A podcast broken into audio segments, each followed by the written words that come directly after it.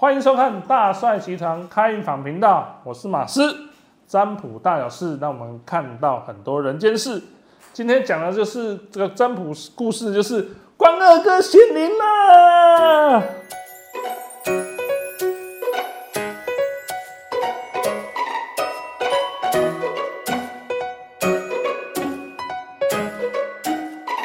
其实我们都在讲说，自身的清白很重要，真的很重要。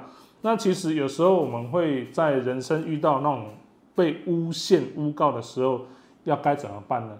有的人会选择上网比战，或者是加害者装作可怜被欺负。尤其在某个状况下，男生是颇吃亏的。加上现在讯息流通很很快速，所以很多事情在未被求证的状态下就会被定罪了。那其实这个案子呢，是我的学弟，那他有跟他的一位前的女友有短暂的交往，后来因为他的前女友呢跟朋友有暧昧，那在家也对学弟的爸妈不礼貌，吵架，所以就分手了。后来双方在网络上互相吵架，但他的前女友就对学弟有很多的不实指控。不实指控就包含什么呢？就是强迫行房啊。那其实这个对学弟的名誉有极大的损害。然后我的学弟其实非常单纯，那其实也有点蠢，他就气到全身发抖，一气之下就告上法院。那那时候他来占卜的时候。还有他的那时候的女朋友，不同人的后面叫女朋友，他就是说真的很叽歪，怎么会遇到这种鸟事？然后我那时候其实就想说，其实遇到这种事呢，站在你立场呢，我会觉得你遇到鬼，但你挑女人的眼光之前是真的很差，现在的女友都比你之前的女友好上千百倍。结果他女朋友在旁边就回话就说。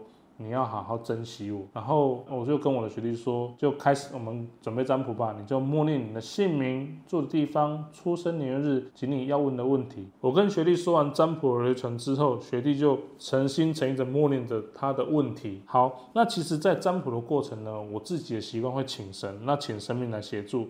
后来我就突然收到神明给的讯息，就说。哎，你对面的那个问题是混在一起的哦，我们没办法去占卜下去，没办法解答。后来我就问学弟说：“你怎么问问题的？你的问题很模糊呢。”然后学弟就说：“我就问说我的官司会不会赢啊？那赔偿费可不可以抵掉律师费啊？这样子。”我说：“这个是两码子的事呢，律师费是一定要花的啊，重点是你官司会不会胜诉，这才是重点吧。”然后学弟就说：“好，那我重新设定。”好，当学弟默念的时候，我自己就正对着占卜工具绿豆请神卜卦，就画面一闪就出现了一个大砍刀，然后动作是往下一劈，心想我靠，这是什么东西呀？怎么会有一把刀？这是什么指示？后来抓出绿豆的时候呢，显示过像就是要告御状，然后我那时候就想到那个周星驰的台词说光二哥显灵啦这样子，然后我就跟学弟讲说。解法是这样子：第一个，你要先去跟祖先告状，就像小时候你去外面玩，然后你被欺负了这样子。然后当我这句话说完之后，那个大砍刀再次劈下来，我那心想：林老师嘞，我就看不懂啊，又一刀两断，是真的光恩哥显灵吗？然后于是这一刀劈下去，就什么都解决了。当这个念头出现的时候，刀身就出现纹路，刀柄出现龙的雕花。我那心想：哇塞，真的是光恩哥显灵了，怎么办？然后。于是我就跟光二哥讲说，刚刚那个乱讲话不是我这样子，我被干扰了。然后光二哥的样子越来越明显，我知道怎么跟学弟说，要怎么去解决这个问题。我说，我就跟学弟讲说，在开庭前，你一定要先去找手拿关刀的关圣帝君，也不是手握春秋的文关公哦，是手握青龙偃月刀的帝君。然后跟帝君说，你发生什么事，重点你不能欺骗帝君，要诚实坦白。然后学弟就跟我说：“学长，这样就可以解决吗？”我说：“对，这样就可以解决。”当我这句对讲出来的时候，帝君就看着我默默的消失，有种感觉就是下次再乱说话就要给我教训的样子。然后我就跟学弟讲说：“你就依照卦象和帝君的指示去做这样子。胜诉之后呢，你拿一点钱带你的女朋友呢去旅游，不要一直工作。”后来他女朋友在旁边就回答说：“你看，就是不要一直工作，要带我出去玩。”学弟在二零二一年的二月初占卜，在二零二一年二月就胜诉了，所以他的官司也告一段落。